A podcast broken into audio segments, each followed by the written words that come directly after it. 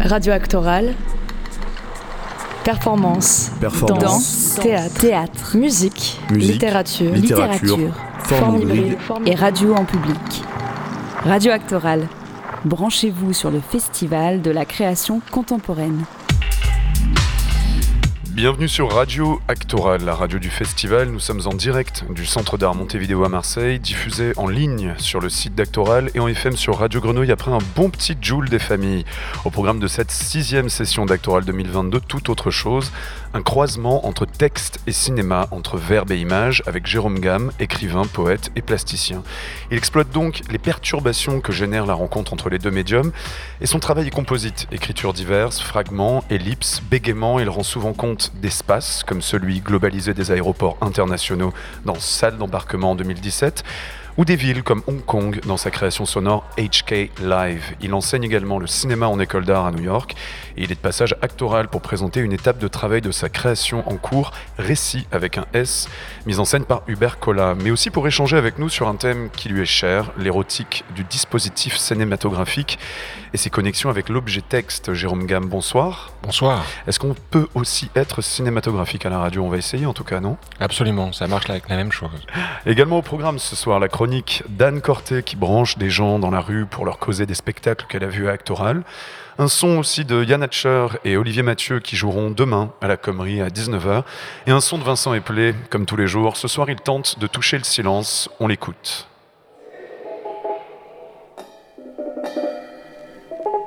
Le silence. Le silence. Le silence. Le silence. Le silence. Je viens gémir. Le silence. Le silence. Je viens gémir. Le silence. Que c'est les arbres de la silence. Le silence. Je viens gémir. Le silence. Silence. Je viens gémir. Le silence. Que c'est les arbres de la Et oui, le silence est rare, mais on va pas être tendre avec lui dans l'heure qui suit, avec l'auteur Jérôme Gamme, notre invité. À quoi sert le cinéma s'il vient après la littérature? C'est Jean-Luc Godard qui se demande ça en 1962. Jérôme Gamme, puisque vous venez du texte, mais que vous êtes amarré au cinéma, vous lui répondez quoi à Jean-Luc? Bah, au cinéma, il y a toujours des choses en plus des mots, ou malgré ou contre. De la matière qui ne s'y réduit pas, qui n'épuise pas, qui leur résiste. Au dialogue, aux voix off ou aux intertitres se rattachent des images et des sons de mille façons différentes. Mais ce verbe n'est peut-être pas le bon se rattacher, car des mots de cette matière, on ne sait jamais a priori qui est l'avant ou l'arrière-plan. On ignore spontanément si c'est de biais ou en dedans ou sur les bords de l'autre qu'ils organisent leur être là. On n'est jamais complètement sûr de ce qu'ils forment, leur avant-après ou leur hors-champ mutuel. Ce savoir peut venir. Mais même en son absence, on sent qu'il y a des rapports entre toutes ces strates, toutes ces lignes-là. C'est-à-dire que des différences y sont à l'œuvre, font l'œuvre. Que le film, l'expérience qu'on en a, tient tout entier dans ce mot, composition. C'est lui qui désigne l'autre face de cette hétérogénéité foncière qu'est un film. Le cinéma, ça imprime en faisant tenir ensemble des différences entre les choses, les corps, les mots et les sons, en les faisant collaborer à l'avènement d'une perception qui pourrait être prise à même nos vies, intimes ou collectives. C'est cette intuition-là opaque et forte à la fois qui me retient quand un film m'a saisi. C'est le plus souvent ce qu'elle recouvre qui m'y a fait voir quelque chose. C'est elle que je viens retrouver en écrivain, que je veux traduire en écriture, car j'y renifle comme un adjuvant, une catalyse peut-être pour ce que j'ai à faire, qui est fondamentalement la même chose. Alors pour moi, répondre à la question de Godard, c'est commencer par la retourner. À quoi sert la littérature si elle continue pendant le cinéma? Alors on peut se poser cette question à la fois en termes de médium, mais aussi en termes d'impact populaire quand on sait combien le cinéma est ou était puissant par rapport à l'industrie du livre par exemple. Alors justement, à quoi sert la littérature si elle continue pendant le cinéma? À quoi sert la littérature pendant le cinéma? À faire la même chose, différemment, malgré toute cette sociologie dont vous parlez là. Alors pourriez donner un exemple? Imaginez une salle de classe, une salle de dispensaire plutôt, mais qui fut une salle de classe visiblement. Il y a encore des cartes de géographie au mur. C'est sur pilotis dans les verres foncés. Il y a un hors-champ tropical qu'on ressent, de moiteur, tout en bruit. Et puis une chef infirmière, une ancienne maîtresse d'école aussi, qui sourit, échange poliment, évoque le lieu et les changements qu'il marque entre une époque et une autre. Tout ça en un long plan séquence qui semble un documentaire pendant quelques instants. La caméra filme d'en haut à gauche et puis à hauteur d'homme petit à petit. C'est tamisé. On ignore si c'est l'aube ou le crépuscule. Le temps se dilate dans un cadre qui bouge tout doucement, qui danse comme un nénuphar qui s'ouvrirait lentement dans un bocal en verre, et où on verrait le temps en personne, directement. C'est le plan d'ouverture de Tropical Maladie que je décris là, d'Epichat Pong Veracitacul. Dans ce plan séquence, on voit une image récit tout en cadrage, en profondeur de champ, qui parvient à raconter rien qu'en montrant le changement interne des choses, plutôt qu'en surplomb ou à la verticale de leur signification supposée, de leur symbolisme obligé. Raconter quoi exactement? Que les histoires, des plus petites à la plus grande, existent et se développent toujours à échelle de corps, à même les tableaux que les choses déforment entre elles, quel que soit le rythme de leur mouvement, lent ou agité. Quand c'est agité, il y a plus de montage, c'est le même problème mais par l'autre bout. Résister à la soi-disant nécessité d'un enchaînement causal comme on suit et comme on parvient à résister aux faux impératifs de réduire la durée des choses à un instant décisif. Capter l'efflorescence de cette surface-là où de la vie a lieu, des événements même, portant souvent à conséquence, vu la netteté, l'agrandissement des perceptions qu'ils occasionnent. C'est ce que le cinéma peut faire de plus saisissant, je crois. Vous semblez appliquer la notion de plan-séquence à vos objectifs littéraires. Donc dans ce cas, c'est quoi un plan-séquence dans le texte? Au cinéma, le plus souvent, tout est organisé cursivement, parce que le défilement du film homogénéise ses différents aspects selon l'idée qu'on se fait ou qu'on défait d'événements, de sensations ou de récits, et de leur perception soi-disant naturelle. Ça s'appelle le montage, l'étalonnage ou la projection. Mais il n'y a rien de plus artificiel, bien sûr, ni de plus politique, et de mille façons d'y procéder. Mais bien que autonome d'être enserré dans le minutage d'une bobine projetée ou sonorisée, la matière qu'est un film peut toujours briser cette nature, par les visions ou les auditions qu'elle rend possible. Si le plan séquence m'importe autant, je crois, parmi tous ces moyens, c'est qu'un art de la tension entre stase et mouvement existe à l'état pur, en latéral comme en épaisseur, en hauteur comme en sonorité, en luminosité comme en couleur, et met en crise ce système que je viens de décrire, au profit d'autre chose de plus ouvert, de plus vivant. Le posé lié y est comme intérieur à l'image. On y voit du dit-raconte, du raconte-montre, comme si cette forme parvenait spontanément à ce que je m'échine à faire en mots, entre sensations pures et, et sens partagés. Mais finalement, Jérôme Gamme, si on met corps et histoire sur le même plan, c'est quoi la différence entre un plan séquence et un plan tout court Ben, Vous mettez le doigt sur la plaie. Un plan séquence brouille la frontière entre unité narrative, une séquence, et unité visuelle, un plan. C'est-à-dire qu'il brise la hiérarchie entre l'histoire et la narration. À échelle strictement matérielle, la forme rectangulaire d'une image, plus ou moins changeante, observée dans la durée à même des sons de tous ordres, c'est d'abord le cadre qui figure concrètement cette dialectique. Mais au cinéma, le cadre, en plus d'être un cadrage, c'est aussi un plan, c'est-à-dire du temps qui passe. C'est un dire en même temps qu'un raconter. Fût-ce amorphe ou vide, du simple fait de durer, un cadre raconte quelque chose, une inertie, une prémisse, un suspens, ce que le temps fait ou révèle d'une matière. Assumant tout ce travail-là, le plan séquence est capable de rejouer la puissance narrative des corps déjà présents à l'état latent dans le cadre, mais à échelle plus large, à l'échelle de l'histoire. Et ça lui donne une puissance invraisemblable tissé de vitesse comme de ralenti, de fragilité comme de fougue, d'impulsion comme de latence, d'entendement comme d'incompréhension qui agiraient comme ça les uns même les autres. Faire profiter la grammaire de la langue dans laquelle j'écris de la question du cadrage, c'est-à-dire des limites d'une action, d'un corps ou d'un énoncé. Faire tout ça, c'est intensifier ce qu'elle fait déjà, cette grammaire. Observer le bricolage qu'est le cadrage m'apprend ainsi à reprendre mon souffle dans la phrase, je crois, dans la page. Et c'est, je crois, ce que, Flaubert faisait déjà. D'ailleurs, Rancière l'a remarqué. Comme si Flaubert, dans l'éducation sentimentale ou Madame Bovary, avait inventé le cinéma à base de mots avant les Frères Lumière. Mais finalement, même en mots, en texte, en littérature, on trouve aussi du dit-raconte, comme vous dites, ou du raconte-montre.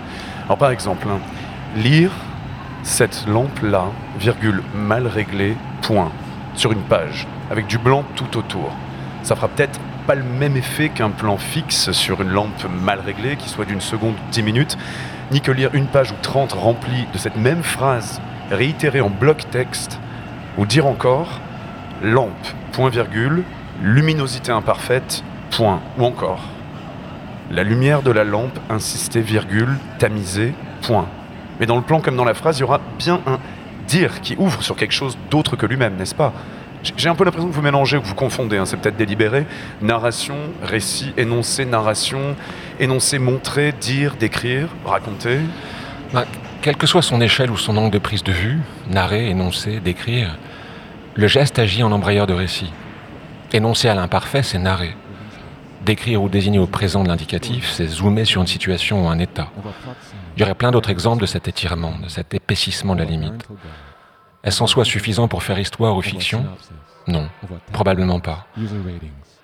Mais ça l'est pour manifester une puissance d'histoire ou de fiction, une présence virtuelle de ces choses. Tout le problème est de conserver cette puissance dans la fiction, dans l'histoire, une fois déployée. D'où que l'indistinction que vous relevez dans mon expression est délibérée, je crois. Il s'agit de maintenir de la matière dans l'histoire. Et chez tous les grands cinéastes, le plan séquence est une façon très puissante de faire ça. Histoire à même la matière. Vers quoi s'oriente ma tête, se dirigent mes yeux ou s'ouvrent mes oreilles quand je suis au cinéma Un écran. C'est-à-dire toujours déjà, toujours encore du cadrage en train d'avoir lieu. C'est lui le métamotif. Ici passe toutes sortes de choses qui redistribuent ma perception, l'ajustent au fur et à mesure. Mais c'est bien vers ça que mon corps se tourne et demeure. Je pars du corps littéral de ma perception des films. La vue d'une image, une image vue, un cadre.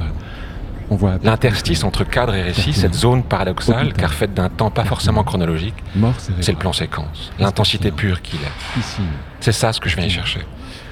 On a compris finalement que c'est plus une littérature du plan séquence Oui. que du montage qui Oui, hein, c'est vrai, c'est vrai, mais il y a le montage aussi. Alors peut-être, mais. Bah oui, mais le formalisme s'y affirme plus ostensiblement, et ça peut être super utile. De Manhattan Transfer à qui on voudra, il y a, y a mille façons différentes Vous, de faire. vous aimez bien ce chiffre, on dirait un mille façons différentes. Ça détend. Il détend, je trouve, ce chiffre. Il dézoome très largement. L'horizon surgit tout d'un coup quand on l'entend, quand on le prononce. Hop En rien de temps, ce qu'on dit n'en est plus qu'une toute petite partie. Ça fait un bien fou de n'être qu'une petite partie. Oui, bon, alors je disais que. Mais oui, mais le plan séquence, absolument, vous avez raison. Les Japonais, les Italiens, les Françaises aussi. Ackerman, par exemple. On sait plus très bien qu'il a inventé à ce degré de puissance le plan séquence. Euh, attendez, je, je disais que je, je disais quoi là Des histoires de montage, je crois. Ah oui, ah oui, non, alors, vous, vous avez mentionné le son à plusieurs reprises, les sons comme un corps sémiotique dans un autre, qui serait le visuel, hein, si j'ai bien compris, ou qui traverserait le visuel, qui serait fait de bruit, de musique ou de dialogue plus ou moins diégétique.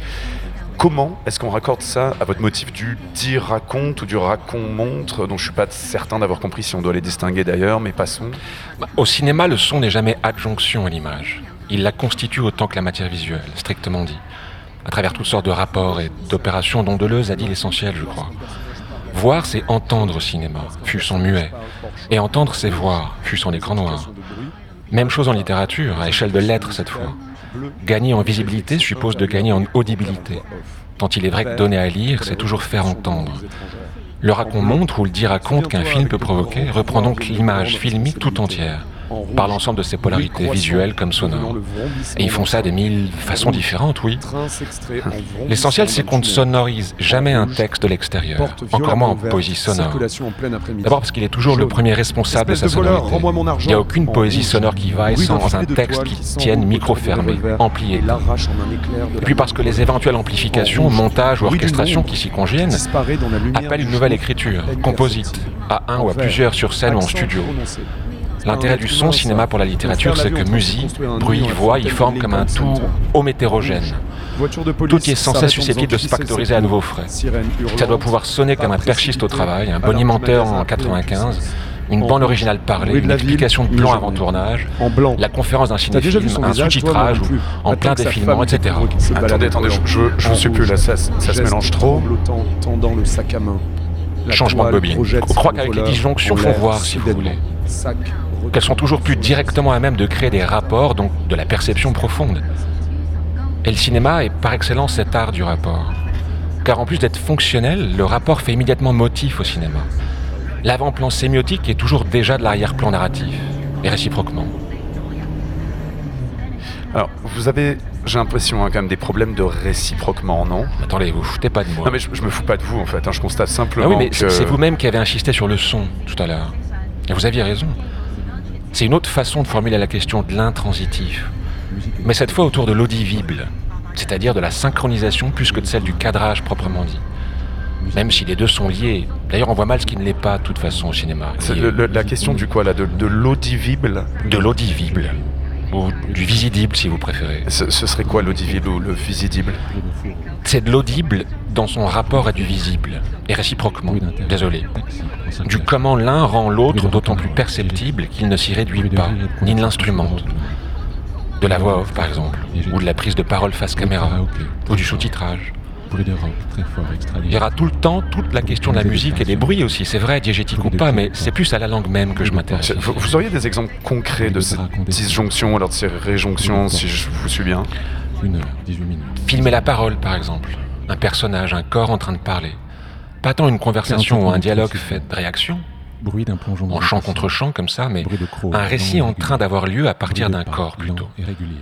Que cet avoir lieu-là soit visible, qu'il permette une autre visibilité. C'est quand même super abstrait ce que vous racontez quand Ah, même. hein. bah oui, je, je- Non mais je, je vous demandais des exemples concrets. Mais oui, mais monologue n'est pas vraiment le bon terme, même s'il revient souvent. Vous vous souvenez de celui de Khaled dans De l'autre côté de l'espoir d'Aki Kaurismäki Non. C'est joué par Sherwan Hadji. Khaled est un réfugié syrien originaire d'Alep qui débarque à Helsinki, caché à bord d'un cargo. Il va rencontrer un voyageur de commerce, travaille dans son restaurant de sushi, mais il cherche sa sœur surtout, réfugiée comme lui. Là, il est présenté à la magistrate qui instruit sa demande d'asile. C'est dans une cellule gris clair. Il y a une table, la fonctionnaire et le traducteur cadré en plan fixe, comme dans une photo d'identité. Un plan sur l'enregistreur mécanique qui tourne et puis la tête de Khaled filmée pareil. Il décline son nom, sa profession, sa dernière adresse connue, les circonstances de son départ, sa maison, sa famille désintégrée par une roquette dont il ignore les auteurs. Il raconte comment il a déblayé avec l'aide des voisins et de sa sœur, comment ils ont enterré tous les cadavres, emprunté 6000 dollars et sont partis en camionnette vers la Turquie. Comment ils ont traversé la frontière à pied, sont passés en Grèce en bateau, traversé la Macédoine et la Serbie à pied jusqu'à la frontière hongroise, où ils se sont perdus. Comment il a été arrêté par la police et jeté en prison. Après ce plan fixe, sous-titré, la caméra oscille entre la magistrate et lui, ouvre le plan jusqu'à la traduction parfois. Les sous-titres disparaissent. On entend la voix off du traducteur bien dans le champ, mais pas dans l'image. On voit juste Khaled assis, impassible, avec la juge en contre-champ. L'histoire se poursuit dans ses mots. On apprend que sa fiancée est morte au début de la guerre, qu'il a été battu avant d'être libéré, qu'il a cherché sa sœur dans tous les camps de réfugiés, tournant d'Allemagne en Hongrie ou en Slovénie, qu'il a fini par retourner en Serbie. On voit le micro sur son mini-pied au bas de l'image, l'enregistreur et le cendrier sur la table quand Khaled tend la photo couleur de sa sœur à la fonctionnaire. C'est un Walkman Sony tout noir, repris en gros plan, voyant rouge allumé. La bande défile lentement. Et donc? Et donc, le montage compose tout un ensemble de déconnexions et de reconnexions qui absentent un peu l'image, de ce dont elle parle a priori, pour en tisser la figure de biais, plus intensément encore. Le formalisme de se parler face caméra est un réalisme paradoxal, je crois. Au sein même de la fiction, un personnage raconte quelque chose et on voit le récit plus que le personnage. Un peu comme s'il y avait un documentaire qui surgissait au beau milieu du jeu d'acteur. Hop. Un effet de continuum homme hétérogène comme ça. Fait de documentaire à même la fiction et de purs effets de récit dans le document. D'ailleurs, dans l'autre sens, c'est aussi très farmant. C'est très farmant comme un. Comme un c'est, Comment ça dans, dans, dans l'autre sens Est-ce que vous avez vu Ceci n'est pas un film Ça, Non, de, pas Ja- encore, non de Jafar Panahi Non. C'est super beau. On, on y voit Panahi lui-même dans le film, comme l'écrit le générique de fin, en train de parler à son opérateur, Mojtaba Mir Tamaz, lui-même également. Panahi est assigné à résidence dans son grand appartement à Téhéran. Ça fait des mois qu'il attend le verdict de la cour d'appel sur la peine de prison de 6 ans qu'il a prise et l'interdiction de tournage de 20 ans pour son opposition aux élections iraniennes de 2011. ne De pas tourner le film dont il a achevé l'écriture. Il peut littéralement pas 42, sortir de chez lui. 42 ont trouvé ça intéressant. Donc il va raconter son script devant la caméra de son opérateur dans son salon. film. Pas son scénario, son script. hier au festival. Emporté par son élan poétique ou sa frustration politique, on se demande si c'est pas la même chose à ce stade. Il fait de ce récit une performance narrative, parce que tout en parlant, il va rapidement chercher du scotch pour marquer comme à la craie sur son grand tapis persan le plan de l'appartement, la rue, la fenêtre, la porte du lieu qu'il avait trouvé pour décor. La chaleur et le puis déambule dessus, les mains jointes pour faire un cadre, tout en parlant les mouvements de caméra qu'il aurait voulu tourner. Pour moi, Il est filmé par Tamas en train de faire ça. On voit son corps qui s'agite, sa voix est joyeuse, alors que quelques minutes avant, il était prostré sur la table de sa cuisine.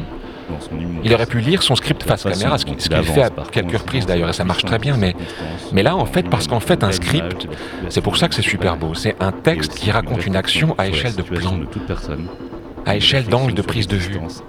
La désignation de ces positions de caméra, ils font texte, au même titre que la diégèse ou l'action. Décrire intéressé par les techniquement, c'est raconter narrativement. C'est ça ce qui est planant. Dans ce film, Panahi n'est pas en train de travailler à la table avant d'aller tourner. Tous mes Il résiste à une censure politique d'une extrême violence en transformant ses doigts en cadre, son scotch en décor, son corps en corps, et en filmant tout ça. Attendez, que, que je comprenne bien, on voit, on voit quoi en fait Le film est presque un long plan séquence. Myrtamas discute avec lui tout au long sur le cinéma et la situation politique iranienne, les deux ne faisant plus qu'un. Un seul corps poreux et terriblement compact à la fois. Il le suit partout dans l'appart, caméra en main. La scène que Panahi dit film, qu'il est filmé en train de filmer Digoine, titre, parle d'une jeune mots, femme de milieu ouvrier, mots, étudiante aux beaux-arts et qui passe la journée chez ses 41 sur parents. 42, on trouvait ça Il y a une fenêtre figurée par le dossier d'une chaise dans sa chambre, la porte d'entrée de la maison aussi, le salon à côté de la chambre, 1h15. quelques marches entre les deux, tout ça c'est en scotch sur le 28 tapis. septembre 2011, France. Panahi dit ce qu'on voit à travers la fenêtre de la chambre en profondeur de champ. Une ruelle, un garçon au bout, une vieille femme en train de la remonter, se elle-même, rapprocher de nous. Le garçon qui l'aide à porter ses courses, il passe sous le cadre, on continue à voir la ruelle en plan fixe. Mais, en fait, qu'est-ce qu'on est en train de, on est en train de le voir ou pas en fait Oui, oui, on le voit dit, on le voit montré en mots. On voit un corps le montrant. On monte, on, En le montre, disant. on montre un corps qui montre, montre d'autres corps. On voit un corps qui montre des trucs en le disant tout en étant filmé. La porte sonne, le garçon s'éloigne, la vieille femme entre dans la maison, monte les escaliers, dit Panahi en marchant sur son scotch. Il mime rien, il donne pas d'indication de jeu à autrui. Il dit un plan séquence de 6 minutes. Mais, vous là, vous là, vous faites quoi là maintenant Attendez, regardez. La grand-mère ouvre la porte et entre dans la chambre de sa petite fille qui dort sur son lit. On comprend tout ça grâce au son aussi. La tranche des mains de Panahi, ses index découpent des axes. Il se met à lire les dialogues avec Didascali assis sur une chaise à l'envers, script en main. La caméra zoome rapidement sur son visage plein centre. Il va refaire son scotch sur le tapis pour la scène d'après. Dans la salle de bain cette fois, avec des bruits inhabituels. Une porte qui s'ouvre, la jeune fille tête rasée. Il va s'allonger sur le lit tapis. Il parle d'un téléphone qui sonne, se lève, bouge à genoux sur le tapis pour décrocher, puis retourner sur le lit lorsque la ligne reste muette. Il lit son script, fixe le plafond, se relève, fait voir une grosse corde qui pend du plafond. Dit incline la caméra. place une chaise juste en dessous, la fille à côté, regard perdu sur le téléphone qu'elle a cassé en le jetant par terre. Code. Contre-plongée de Myrtamas. C'est en plan subjectif maintenant sur les bouts de téléphone que la jeune fille tente de rassembler. Il est ému, Panahi. Il lit les didascalies qui décrivent son personnage pensive alors qu'elle est bouleversée. Lui-même, il est bouleversé, il n'arrive plus à parler, il est à genoux sur son tapis. Sa tête tourne sur tous les côtés, sourcils froncés. Il se relève brusquement, part vers la cuisine. Son opérateur ne bouge pas. Il date de quand ce film là, Jérôme Gamme De 2011. Il a été partiellement tourné sur iPhone. Et puis il est sorti clandestinement d'Iran sur une clé USB cachée dans un gâteau. Et il est parvenu au programmateur du festival de Cannes in extremis. Une clé USB dans un gâteau, ça j'y penserais, ouais. Bah ouais. Il n'y a pas que ça qui soit politique dans le film. Alors faire sortir son film d'un état policier censeur, c'est sûr que c'est déjà politique, oui. Bah ouais, très clairement. Mais il n'y a pas que ça qui soit politique. Il y a quoi d'autre alors, euh, Jérôme Gamme, qui est politique Il y a que la politique est un mode de perception. Suppose des perceptions, permet des perceptions nouvelles, assumées. Souvent à partir de matériaux les plus anodins, reperçus. Je ne sais pas si la politique commence ici ou si elle en passe par ça. J'aurais tendance à croire la seconde hypothèse. Mais je sais que la politique suppose des corps, plein de corps, un contre-corps collectif, et qu'on ne sait jamais pour sûr ce qui adviendra. Qu'il y aura des croisements, des antagonismes, des négations, des étouffements, et que certains corps, à toutes sortes d'échelles, parviendront à dire, à faire entendre leur désir de liberté, malgré ou à travers tout ça, en nous faisant percevoir les choses à nouveau, et que ça pourra en passer par une clé USB dans un gâteau, aussi bien que par des jeunes femmes qui mettent leur hijab au feu et se coupent les cheveux en chantant, en dansant même, pour protester après la mort de Mahsa Amini, arrêté par la police des mœurs à Téhéran jeudi dernier. Le tout devant des smartphones attroupés qui les filment et en envoient l'image quasi immédiatement à travers toute la planète. Vous les avez vus ces images? Ben, non, mais c'est comme si je les avais vus maintenant. Là, Enfin, là, vos deux exemples, là, ils sont quand même très différents. Là. Il y a un documentaire d'un côté, il y a de la fiction de l'autre, c'est ça?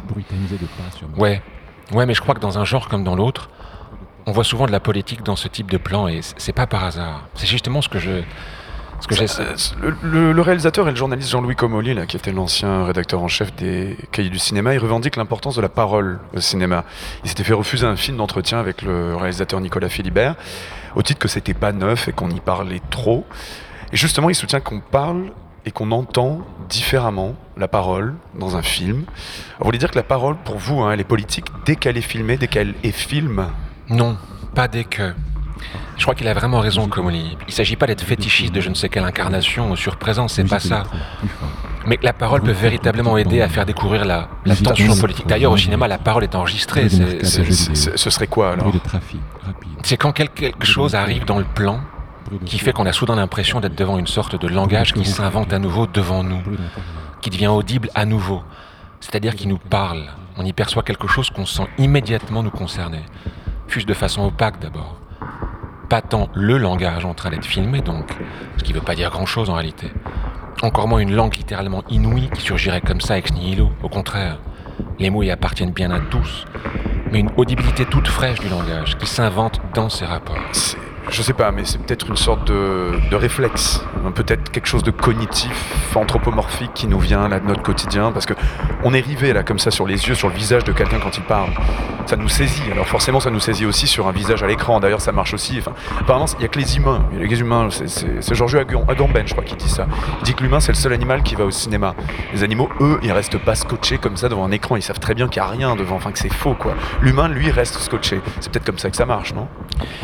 Quelqu'un raconte quelque chose de la vie, de sa vie. L'image parole semble à première vue démotorisée.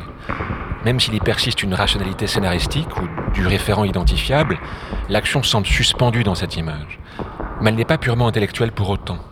Le ressouvenir peut y être plus ou moins trouble, la description plus ou moins acérée. De même la résolution quant au présent ou à l'avenir. Je crois qu'elle est politique en ce, en ce que passé, présent et futur s'y appréhendent en une trouée. Par-delà sa stricte reconnaissance, un événement s'y laisse percevoir dans de la disjonction. Un événement de pensée, de corps. Quelque chose a lieu qui embraye, se vide ou insiste. Duras y parvenait du côté de la pure fiction. Eustache aussi, Chantal Ackerman, bien souvent du côté du documentaire pour elle. Et très souvent, ces gestes pionniers étaient féminins, au sens de l'écriture du même nom, selon Hélène Sixous peut-être. C'est-à-dire émancipateur, profondément émancipateur, pour qu'un plus grand espace d'expression se mette en place, un plus grand espace de déconstruction. Elle est où en fait? Là, je ne suis pas. Cette disjonction, elle est où? Je crois que filmer la parole peut faire surgir un effet de documentaire, si vous voulez, mais a même un effet de fiction, et réciproquement, comme chez Panahi. Évidemment, il y a une diégèse ici et du réel là, mais cette soi-disant différence ne résiste pas à la forme du récit filmique qui déroule.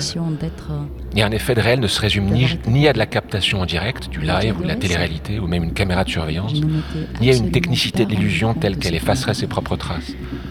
Un effet de réel, c'est ce qui perce, ce qui trouve un système symbolique à partir de lui-même. Le résultat demeure représentation, mais jamais sans s'y réduire. Il fait événement. Ce n'est pas qu'à chaque image correspondrait une version fiction et une version documentaire, ou fausse et vraie, ou artificielle et authentique, qu'on intercalerait comme ça, ou adjointerait éventuellement en doublure l'une de l'autre. C'est plutôt que le documentaire est à même d'apparaître comme un pli du fictionnel, comme sa modalité locale, et réciproquement, chaque mode peut actionner les effets de vérité de l'autre, à même les siens propres. À nouveau, c'est le mode qui m'intéresse, pas la catégorie. Je crois que je m'exprime mal avec cette- ce terme de documentaire. Oui, alors ça, c'est pas exclu, mais comment est-ce qu'on documente d'ailleurs Ça veut dire quoi documenter? Apporter des preuves?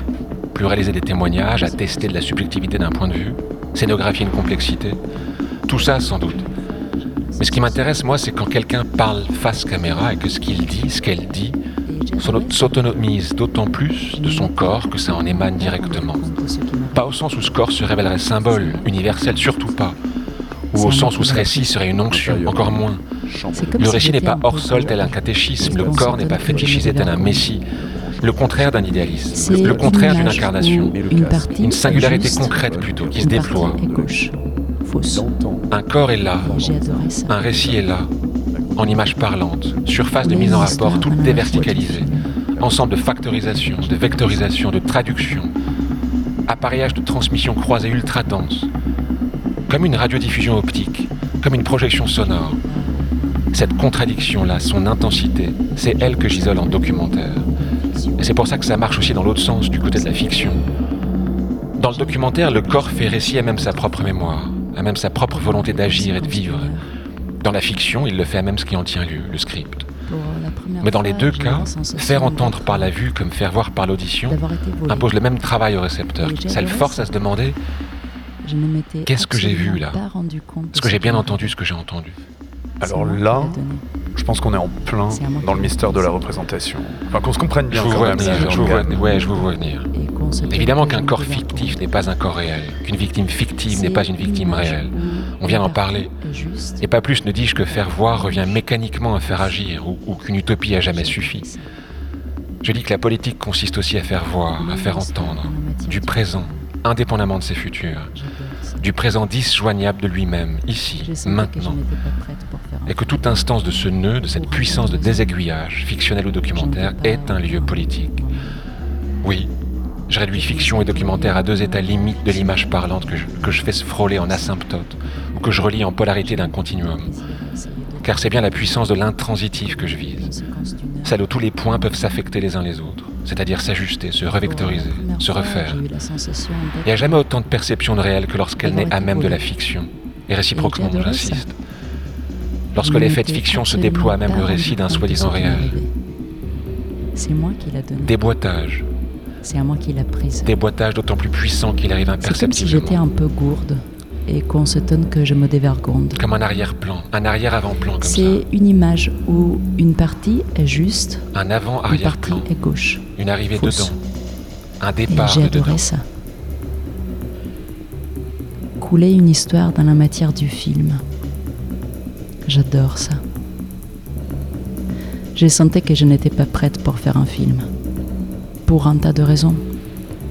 Je n'étais pas au point avec moi-même.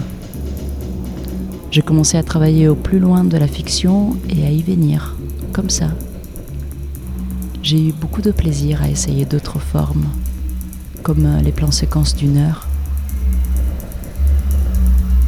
Pour euh, la première fois, j'ai eu la sensation d'être. euh, d'avoir été volée. Et j'ai adoré ça. Je ne m'étais absolument pas rendu compte de ce qui m'arrivait. C'est moi qui l'a donné. C'est à moi qui l'a prise. C'est comme si j'étais un peu gourde et qu'on s'étonne que je me dévergonde. C'est une image où une partie est juste, une partie est gauche, fausse. Et j'ai adoré ça. Couler une histoire dans la matière du film. J'adore ça. J'ai senti que je n'étais pas prête pour faire un film. Pour un tas de raisons. Je n'étais pas au point avec moi-même. J'ai commencé à travailler au plus loin de la fiction et à y venir, comme ça. J'ai eu beaucoup de plaisir à essayer d'autres formes, comme les plans séquences d'une heure. Pour la première fois, j'ai eu la sensation d'être. d'avoir été volée. Et j'ai adoré ça.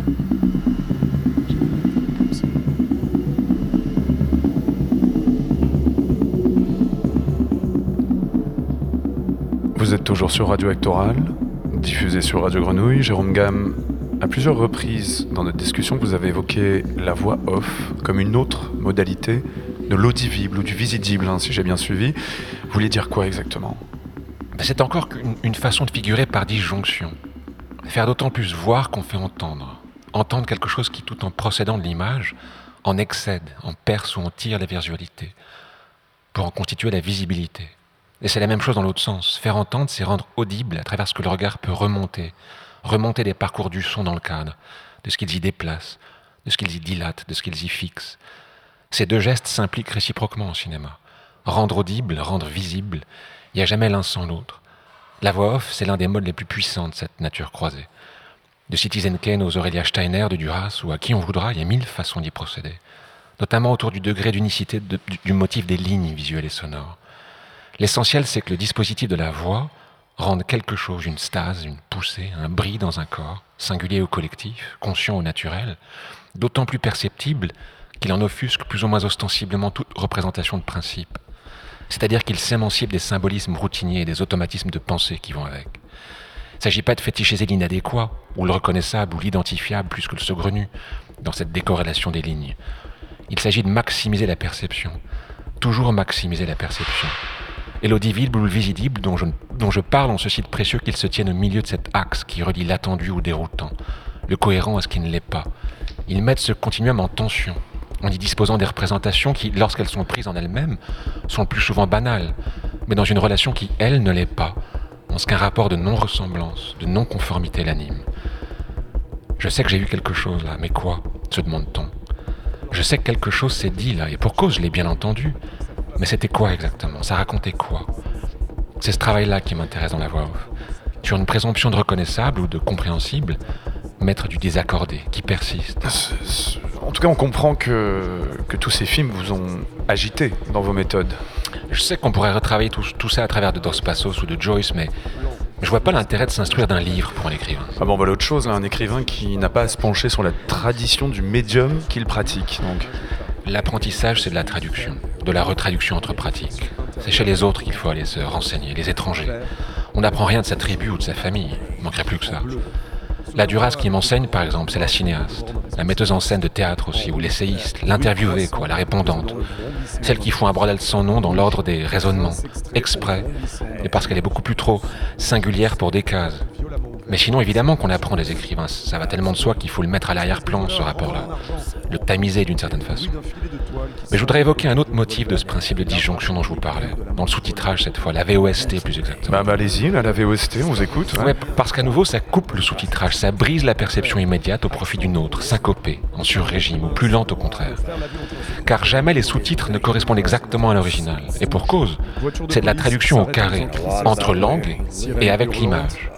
Il faut que ça se lise vite sans recouvrir tout l'écran. Lire, croire le traduit, éventuellement le comparer pour que l'on parle l'original.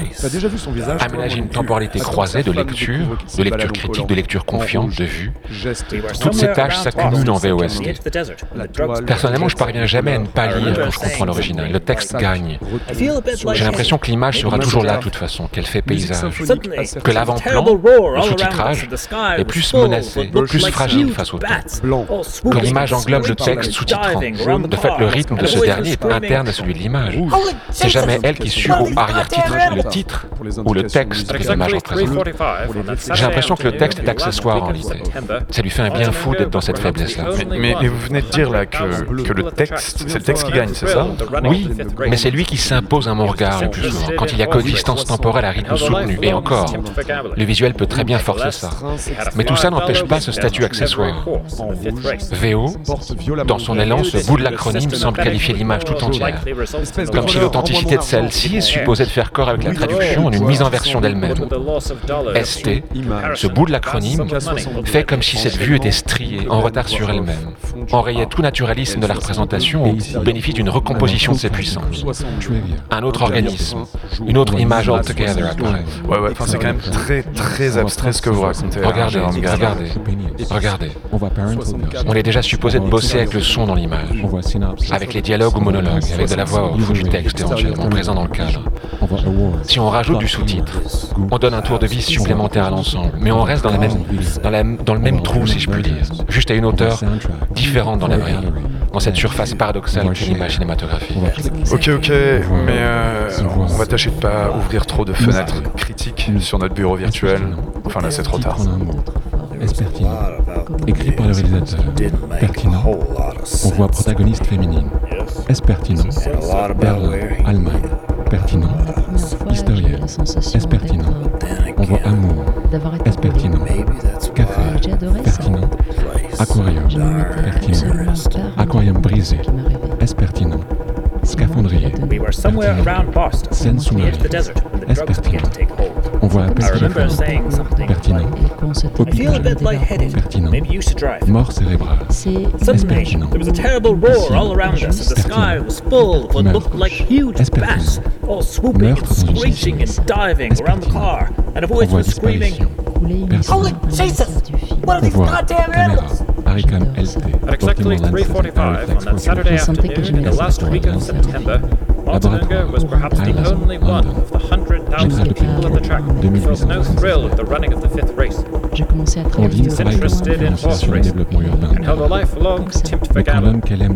Nevertheless, he had a $5 win bet on every horse in the fifth race. un plan séquence d'une heure. He knew this unique system of betting would more than likely result in a loss, Sunset Boulevard. but he didn't care. Los Angeles. After all, he thought, what with the loss of dollars in comparison to the vast sum of money at stake. Jafar Panahi lui-même, Iggy, iguane domestique lui-même, Madame Guerra elle-même, Mortaba Mirtamaz lui-même, Raksan lui-même, Sima elle-même, voix, propriétaire de Mickey le chien, Mickey, chien de Sima lui-même, Hassan lui-même, concierge à son Assigné à résidence dans son appartement de Téhéran, cela fait des mois que Jafar Panahi attend le verdict de la cour d'appel sur la peine de prison de 6 ans et l'interdiction de tournage de 20 ans dont il fait l'objet pour son opposition aux élections iraniennes de 2011. En brossant un jour de sa vie de réalisateur empêché, le film montre avec son complice Mortaba Mirtamaz tenter de continuer à faire du cinéma malgré tout.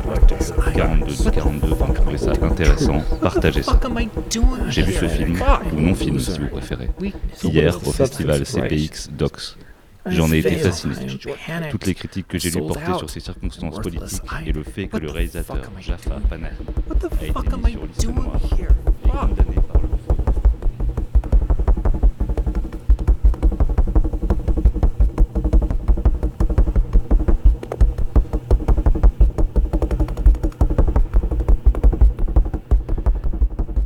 toujours sur Radio Actoral, diffusé sur Radio Grenouille. Jérôme Gamme, merci d'avoir été avec nous. Merci à vous. C'était la Saint-Jérôme d'ailleurs aujourd'hui. On n'avons pas fait exprès. hein. C'est vrai. Nous étions également accompagnés d'une façon ou d'une autre par, euh, par pas mal de monde qui sont invités. À leur façon, on les a un peu aidés quand même. Il s'agissait, il s'agissait de Valentina Becky, de Yann Hatcher, de Kevin Dervaux et euh, également de la musique de. C'est la musique en fait d'un label américain qui s'appelle Haute, A-U-G-H-T. C'est des enregistrements qui datent de 2015. Euh, le groupe, enfin l'artiste est tout à fait, le nom, le nom est imprononçable, c'est X Reflection, X-T-H, Réflexion. Vous pouvez trouver ça sur Bandcamp si vous voulez. Et puis il y avait également les sons de, de vos voyages, je crois. Absolument. Vous baladez toujours avec un, avec un enregistreur. Très souvent, sinon je me sers de mon téléphone. Vous voyagez mieux comme ça. ça? exactement. Merci beaucoup, Jérôme Gamme, d'être venu. Merci. On continue notre émission. Radio Actoral, émission, Émission. rencontre publique. Radio Actoral. Branchez-vous sur le festival de la création contemporaine. On ne pourrait pas finir cette session sans, sans nos chroniques. On en a deux ce soir. D'abord, euh, celle incontournable d'Anne Corté. J'espère qu'elle nous entend. Donc Anne Corté, elle aime bien aller se balader dans la ville pour parler à des Marseillais et leur raconter euh, un spectacle qu'elle a vu au Festival Actoral. Là, cette fois-ci, elle a vu un spectacle, je crois que c'était mardi ou mercredi. Elle a vu le spectacle euh, de Yasmina Yahaten, pardon. Donc elle est allée le raconter, je crois, dans un bar. On va l'écouter tout de suite. C'est une fille qui fait un spectacle sur euh, son père, qui est algérien et qui est alcoolique. Quand le public entre, euh, elle, dessine, le, sol il est noir, et elle dessine un terrain de foot en blanc. Et il y a des projections, et on voit la première scène, c'est c'est Coupe du Monde 98, quand Zizou il met le dernier but. Il y a toute cette joie là qui, revient. Et après elle met des VHS, des cassettes de quand elle était petite. Et on voit plein de scènes euh, en famille où euh, son père en fait il boit. Et donc son père est mort d'alcoolisme l'an dernier. Et euh, elle parle beaucoup à son père en disant pourquoi tu m'as rien dit de l'Algérie? Moi, moi, je suis comme toi, en fait, je peux pas m'arrêter de boire. Et je me rends compte que toute mon histoire, je la connais pas et que tu es parti avec. Je me suis dit, bon, ben, je vais aller au bar. vous, vous en, vous en pensez quoi? Vous connaissez des Algériens qui boivent euh, Moi j'en connais. Il est juste devant moi. Je viens de terminer mon verre. C'est vrai, là à- Voilà. À cette heure-là? Voilà, je viens de finir mon verre. Et c'est dur en vrai, c'est en vrai c'est dur quand on- nous en fait nous on est un peu moi je dirais on est un peu des dommages collatéraux les, euh, les, euh, les jeunes de notre âge. Avec tout ce qui s'est passé dans notre histoire, Ouais. on a été punis de savoir l'histoire de notre pays pour apprendre l'histoire d'un pays euh, ben, qu'on nous a mis par défaut en fait. Moi personnellement c'est ça moi. Pas que l'Algérie. Non, Ça, je suis en vrai, si on regarde plus au-dessus de ça, c'est l'être humain en lui-même. C'est pas parce qu'on est algérien qu'on ne peut pas boire ou qu'on ne peut pas faire certaines choses. Sauf que chez nous, il y a beaucoup de pudeur. Mais j'ai envie de dire, une prostituée, est-ce qu'elle ira voir sa famille et dire qu'elle se prostitue? Non, pas forcément parce que c'est honteux. Elle a peur de se faire dévisager. Peut-être qu'un père algérien, mais je, ne- je ne dirais pas que algérien, peut-être qu'il sera sénégalais, ou bien chinois, ou bien quoi que ce soit. Ça Il veut aura dire que- honte de dire qu'il boit parce que chez lui, ce n'est pas courant. Vodka Ah, vodka, vodka, c'est pour moi ça. Matin. Voilà. Je, ah, je tiens à préciser, je ne commence pas à 10h du matin, je continue ma soirée d'hier. D'ailleurs, il m'a vu, il m'a vu à quelle heure il m'a vu Il m'a vu à 7h arriver, je suis arrivé, je lui dis coucou. coucou. Après, comme il a dit, c'est vrai, moi alors aujourd'hui, ça, c'est bête, hein. c'est vraiment très bête. Mais ça m'a appris à m'ouvrir. Eh ouais. C'est le seul problème. Et en fait, c'est que quand tu t'ouvres avec ça, tu ne vois plus d'autre solution que avec ça t'ouvrir au, au rien d'autre. Radio Actoral, émission, rencontre publique et création contemporaine. Et merci beaucoup Anne Corté d'aller raconter des spectacles à plein de gens dans les rues de Marseille. Anne Corté, tu nous manques. Reviens à Montevideo, tu nous manques vraiment sur ce plateau. On va finir avec, une, euh, avec un petit son. C'est le poète Ian Hatcher, poète américain, et son comparse Olivier Mathieu, chercheur en philosophie. On ne sait pas exactement quel titre lui donner. C'est un Québécois qui est venu avec lui. Ils vont performer demain soir à la Commerie, à la Commerie en haut de la rue Breteuil, pardon. Dans le cadre du festival actoral, ce sera à 18h. Il y aura également une sorte de lecture jointe avec, avec l'auteur québécois également, Antoine Charbonneau de Mers, dont le texte est adapté euh, dans une pièce qui joue. D'ailleurs, ce soir, ça fait beaucoup d'informations. Mais oui, une pièce qui est vachement bien, mais c'est déjà plein ce soir. C'est péter le cube et on les reçoit demain d'ailleurs. En tout cas, on va, on va écouter un son de Yann Hatcher et, euh, et Olivier Mathieu qui sont venus, ils l'ont organisé, enfin, ils l'ont enregistré ici en fait. On les écoute tout de suite. For an authentic false experience, Pour une faux expérience authentique, one must differentiate on doit différencier between entre true, true, vrai, vrai and true, true, true, et vrai, vrai, vrai and true, false, true, et vrai, faux, vrai and true, false, false, true, et vrai, faux, faux, vrai and true, false, true, false, true, et vrai, faux, vrai, faux, vrai and true, false, false, true, true, et vrai, faux, faux, vrai, vrai and true, true, false, true, false, true, true, false, true, et vrai, vrai, faux, vrai, faux, vrai, vrai, faux, vrai and true, true, false, true, true, false, true, false, true, et vrai, vrai, faux, vrai, vrai, faux, vrai, faux, vrai and true, true, false, true, true, false, false, true, true, false, false, false, true, true, false, true, false, false, true, true, false, true, false, true. et vrai.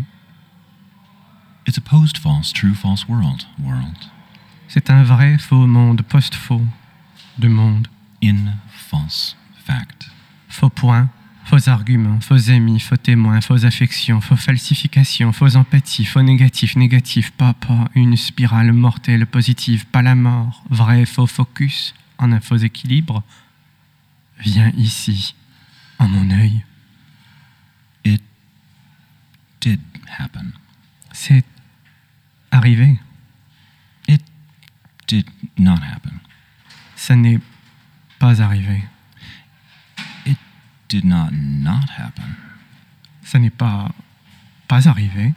It did not not not not not not not not not not not not not not not not not not happen. Pas arrivé. Eh bien, notre émission, elle est vraiment arrivée, mais elle est finie. On écoutait donc un instant euh, Olivier Mathieu et Yann Hatcher. Ils sont demain en performance à la Commerie à 18h dans le cadre du festival Actoral. Notre émission qui est vraiment arrivée, vous pouvez la retrouver en podcast sur actoral.org. Mais Actoral, c'est pas que de la radio, c'est quand même et surtout un festival. Au programme ce soir à 19h à la friche du cirque, euh, un peu concept sur la masculinité avec Alexander Van Tournout, un néerlandais. De la perf queer Instagrammée avec euh, le péter le cube, j'allais dire Peter le, le cub. Péter le cube de César Vessi à Montevideo à 20h, c'est déjà plein, mais vous pouvez la tenter. De la danse afro-japonaise à 20h au clap et du stand-up comico-tragique sur Jean-Sébastien Bach à 20h à la criée. Ça, c'est Matija Ferlin qui est croate. Il y a également Victoria Palacios qui jouera, enfin, une sorte de finissage à Sissi Club. Pour notre émission, en tout cas, elle est à retrouver en podcast sur actoral.org. Mais Radio Actoral continue en ligne sur actoral.org, évidemment, grâce à son flux permanent, musique sélectionnée par Alexandre Paty, aka Dream Machine, des archives du Centre international du CIPM, enfin du Centre international de, poésie de Marseille, pardon, sélectionné par Aki, des anciennes émissions aussi, des pièces sonores qui ont été commandées par des artistes, et donc c'est 24 heures sur 24 jusqu'à la fin du festival. Nous, on reprend le direct demain à 17h, et là, ce ne sera pas en FM sur euh, Grenouille. Mais on sera avec César Vessier sur notre flux en ligne sur actoral.org pour une rencontre artiste public. C'est un nouveau format qu'on teste. On va voir ce que ça donne demain. Ce soir, à la réalisation, il y avait Sébastien Gély, à la production Kevin Dervaux. Remerciements également à Lola Metou, à Adrien Poulard, à Sam's Kitchen, à la Kitchen, à toute l'équipe d'Actoral et bien sûr à Esther et Chloé de la billetterie qui subissent nos répétitions, nos émissions, de l'autre côté du mur, qui jouxtent notre plateau. On vous laisse sur un morceau de Geneviève Murphy, donc, qui joue ce soir à 21h30 avec le guitariste Andy Moore.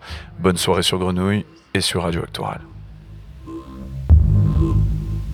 So we just basically find a way of being like super um, accessible by the end. No, just joking. But more in the rhythmical sense. Maybe.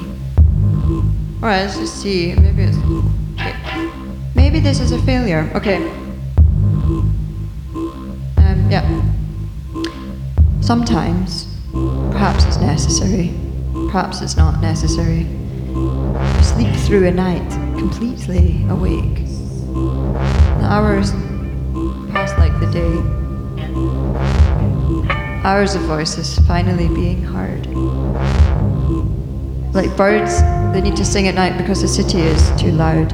I, I've created a world where my thoughts have no choice but to take their space under the dark. I'm not talking about dreams. I'm not talking about being tolerant. Often my thoughts find the volume pedal when something is unresolved.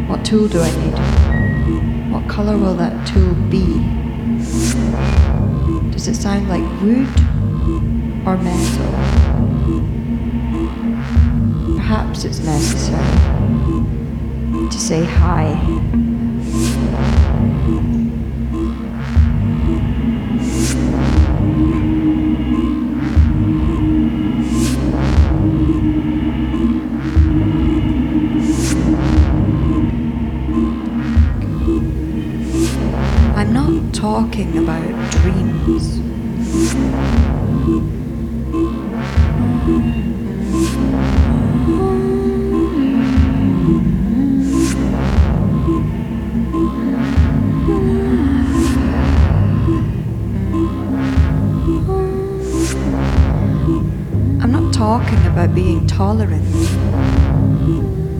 Often my thoughts find the volume when something is unresolved. Around and around, I think about how to fix it. What tool do I need? What colour will that tool be? Does it sound like wood or metal? Perhaps it's necessary.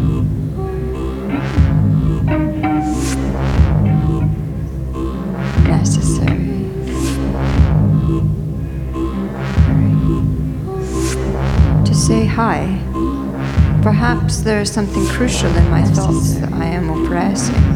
What makes it think that I will tolerate it more when I actually really want to just sleep? I finally give up and just listen. Each night is unpredictable. To think that at times I don't even know that something is unresolved. It takes hours for me to tell myself.